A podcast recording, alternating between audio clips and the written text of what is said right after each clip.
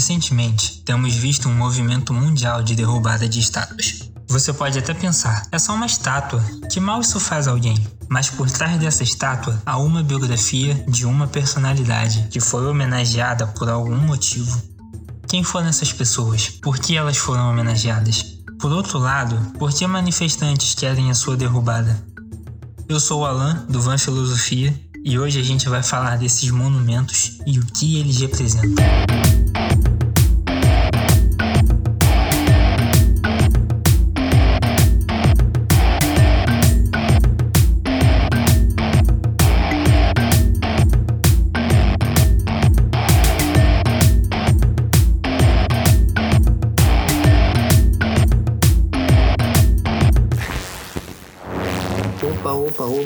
Aqui é o Joãozinho do Lua Filosofia invadindo esse episódio rapidinho só para te lembrar que o nosso podcast está nas mais diversas plataformas digitais. No Insta nós somos vá.filosofia.cast. No Twitter nós somos vá.filosofia.cast. Tudo junto. A gente também tem uma fanpage no Facebook e um canal no YouTube. Só procurar por Vá Filosofia que você acha, já é? Então para de moleza e segue a gente lá. Não custa nada, pô. Segue daí, Alan.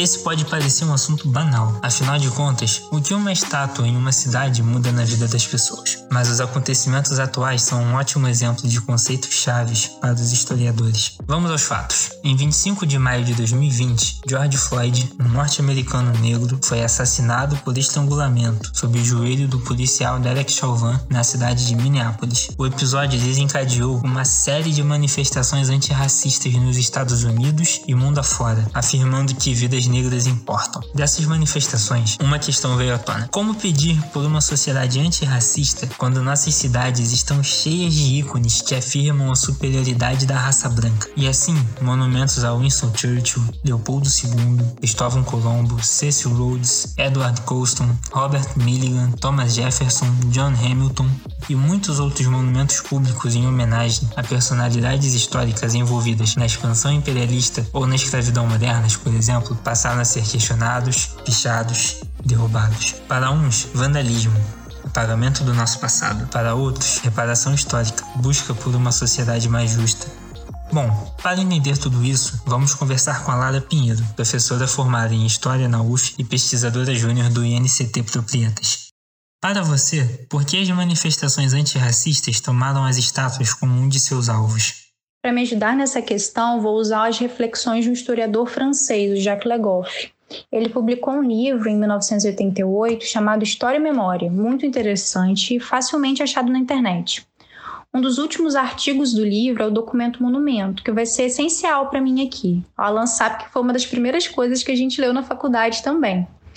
Desde a antiguidade, o monumento para o Legoff teria se definido como uma obra comemorativa de arquitetura ou de escultura, ou uma obra ligada aos ritos funerários.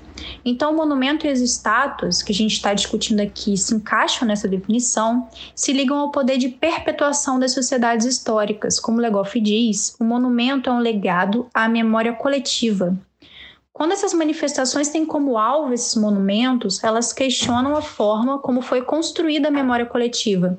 Isso é super interessante porque a memória é dos indivíduos, mas também é das coletividades, é seletiva.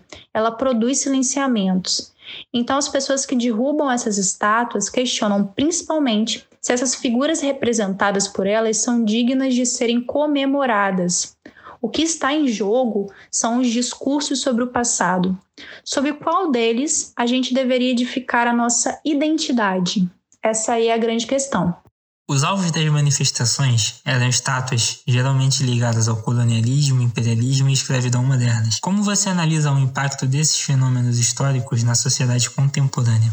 Olha, eu diria que sem compreender a colonização, a escravização de africanos e indígenas e as políticas imperialistas, fica impossível fazer uma leitura da sociedade contemporânea, principalmente porque esses fenômenos criaram as condições para o surgimento do sistema econômico social que está aí desde o século XIX, que é o capitalismo. Aqui eu vou usar os estudos do Marx para me ajudar.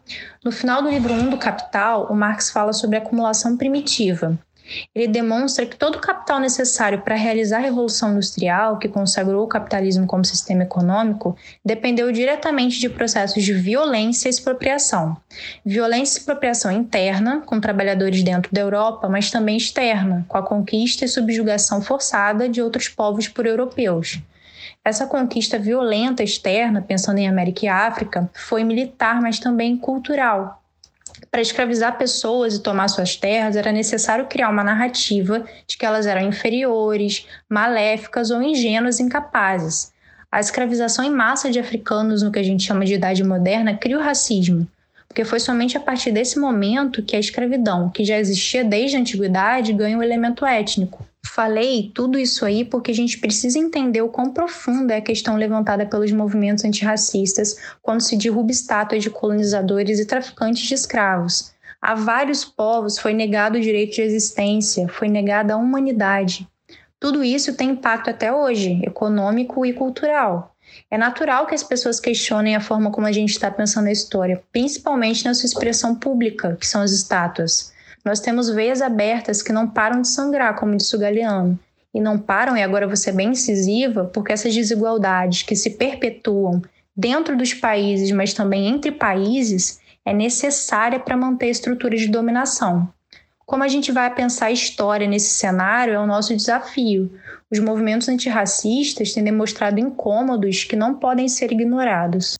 Nós sabemos que a história está em constante movimento e muito se diz sobre um possível apagamento da memória. Como a história pode ser reinterpretada a partir dessas manifestações? A forma como você começou a questão, Alan, é tão importante. A história está em constante movimento porque a humanidade está em constante movimento. E nós, historiadores, somos frutos do nosso tempo. A gente interroga o passado com as preocupações do presente. Isso não é necessariamente ruim e nem descredibiliza a história como ciência, já que a história tem métodos e teorias, então o que a gente produz não é mera opinião. A forma como a gente escreve a história sofreu muitas transformações. Talvez uma das maiores tenha sido a do século XX, com o movimento dos anais. Nesse momento, a gente começou a questionar a história positivista, centrada no campo da política, que evidenciava os grandes homens e ignorava os demais grupos sociais e aspectos da sociedade.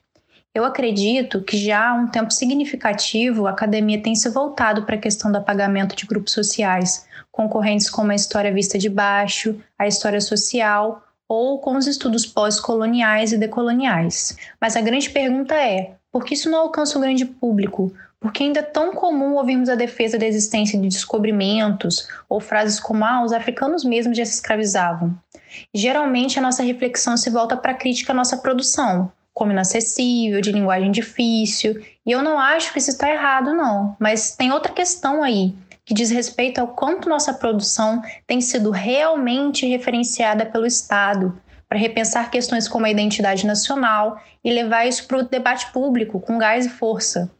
Eu acredito que a gente precisa repensar nossa linguagem, nossa inserção, mas também que precisamos lutar muito para sermos reconhecidos para que a nossa produção seja reconhecida como formuladora de política de Estado. Está muito longe disso ainda. E hoje, no cenário de ascenso fascista, cada vez mais por isso que é necessário que a gente se repense, mas também que a gente lute e mostre agora mais do que nunca para a sociedade que nossa produção tem se esforçado para trazer à tona grupos historicamente oprimidos, mas que precisamos de muita organização social para dar projeção a isso. Donald Trump criticou as manifestações que para ele queriam acabar com a nossa história e difamar nossos heróis. Como interpretar a questão da identidade nacional nessa onda de reinterpretação da história? Vou começar a responder essa pergunta falando uma coisa. O passado não é um dado subjetivo, mas sim objetivo. Gostemos ou não, o que aconteceu, aconteceu, então é impossível destruir o passado. Mas a história não é o passado, até porque é falsa a ideia de que o trabalho do historiador é trazer à tona o passado exatamente como transcorrido, o que a gente faz é investigar os caminhos percorridos pela humanidade. Investigação essa sempre mediada pelos discursos produzidos pelas pessoas ao longo do tempo, que podem ser tanto materiais quanto imateriais. E para complicar só um pouquinho mais, história não é memória. A historiadora Marcia Mota tem muitos trabalhos sobre o tema. Indico aqui um deles, que está no livro Novos Domínios da História, quando ela recupera as reflexões do Pierre Nora, ela expõe o elo direto da memória com o presente. E esse elo explica para gente por que essa memória é tão seletiva. Elege feitos de grupos específicos e solapa outros. A história viria na contramão disso, porque ela é uma atividade intelectual de crítica, onde se expõe o conflito, as incongruências, por isso, inclusive, que muitas vezes a história ataca a memória. É provável que alguns dos ouvintes já tenham visto por aí a frase do Peter Burke, que fala que a função do historiador é lembrar a sociedade daquilo que ela quer esquecer. Isso sintetiza um pouco essa tensão entre história e memória.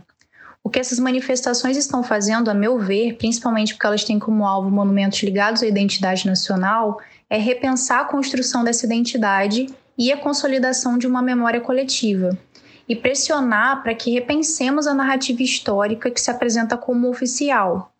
E a questão à nossa frente é espinhosa, no sentido de que, quando se expõe essa seletividade da memória nacional, se propõe a destruição dela como tal e a construção de outra.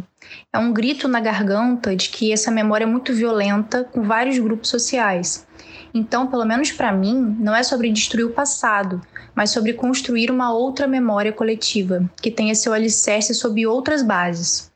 O Trump fica tão raivoso com essas ações porque vamos pensar juntos. Quem é que pode transformar a memória do seu grupo em memória nacional? Quem tem poder, os grupos dominantes. Então, esses grupos conseguem construir a ideia de que aquela memória, na verdade, é história. Aquela memória toma áreas de verdade, de oficial, e isso hoje tem sido duramente questionado e exposto. E é aí que os historiadores precisam se posicionar. Afinal, esse herói nacional é herói para quem? Que grupos consolidaram essa memória? Os historiadores não falam pelo futuro, né? O Alan sabe que a gente vive falando, ó, oh, não temos bolas de cristal, etc. Mas a partir dessas manifestações que questionam o passado, a gente está atuando no presente para quem sabe ser capaz de construir uma sociedade mais plural, mais justa e menos desigual. Fazendo um exercício de imaginação, como essas manifestações poderiam ocorrer no Brasil? Que monumentos poderiam ser questionados e por quê? Eu acho que é importante dizer que as manifestações antirracistas aconteceram no Brasil. O movimento negro brasileiro passa longe de estar inerte frente a uma política de segurança pública muito falha, que mata uma quantidade absurda de jovens negros nesse país e ao racismo vestido né, de democracia racial. A questão é que, por muitos motivos, elas não tiveram a mesma capilaridade que nos Estados Unidos. Isso envolve uma série de fatores, e um deles, que eu acho que é importante, é que aqui no Brasil essas pautas não receberam apoio do que a gente conhece como classe média, pelo menos não de frações significativas dela. Para analisar isso de forma completa, a gente teria que pensar no nosso processo histórico mais profundamente, e eu não acho que conseguiria fazer isso aqui sem comprometer a seriedade do assunto. Mas achei importante começar dessa maneira para não apagar um movimento de resistência importante. Em 2019, a América Latina foi tomada por uma onda de protestos em vários países, nos quais a gente viu esses símbolos nacionais ligados à violência da colonização serem derrubados também então é um fenômeno novo. Eu enumerar um sem número de monumentos aqui, porque acredito que muitos deles precisam ser repensados e acabar sendo regionalista também, né? Porque eu vou me restringir ao lugar que eu conheço. Eu vou terminar propondo um exercício para todo mundo que foi guerreiro e chegou ao fim dessa entrevista, porque eu sei que eu falo demais começa a prestar atenção no nome das ruas do seu bairro, nas estátuas da sua cidade, nas placas comemorativas, no que é considerado patrimônio e no que não é. Faz o exercício de pensar que grupos essas placas e monumentos reverenciam, que história sobre a sua cidade, o seu bairro, sua região esses elementos contam. A gente precisa fazer esse movimento crítico também no microespaço e como exercício de cidadania, Acho que essa é uma tarefa para nós, professores de história, a de desnaturalizar o espaço com os alunos, mas deve se tornar uma tarefa de todos. E para puxar a sardinha aqui para o meu lado e para o do Alan, tem um curta-metragem que a gente produziu com outros colegas que está disponível no YouTube, que chama As Vozes que Ecoam. E lá a gente propõe esse movimento com relação à cidade do Rio de Janeiro. A gente fez esse curta para uma disciplina da UF, e apesar de ser bem caseiro, a gente tem muito carinho por ele pela visão de história que ele propõe.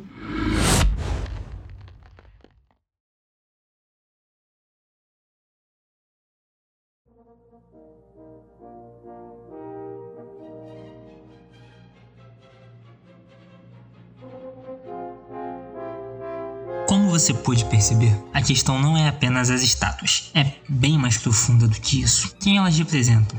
Quem as fizeram e por quê? O que significam para as classes dominantes e para as minorias? A história nos ajuda a pensar em todas as questões da sociedade em que vivemos, inclusive sobre o racismo, muitas vezes tão naturalizado no nosso dia a dia como é nesse caso. A depredação de estátuas parece um movimento radical, chocante, violento, mas não se compara à violência praticada aos povos negros e indígenas ao longo da história.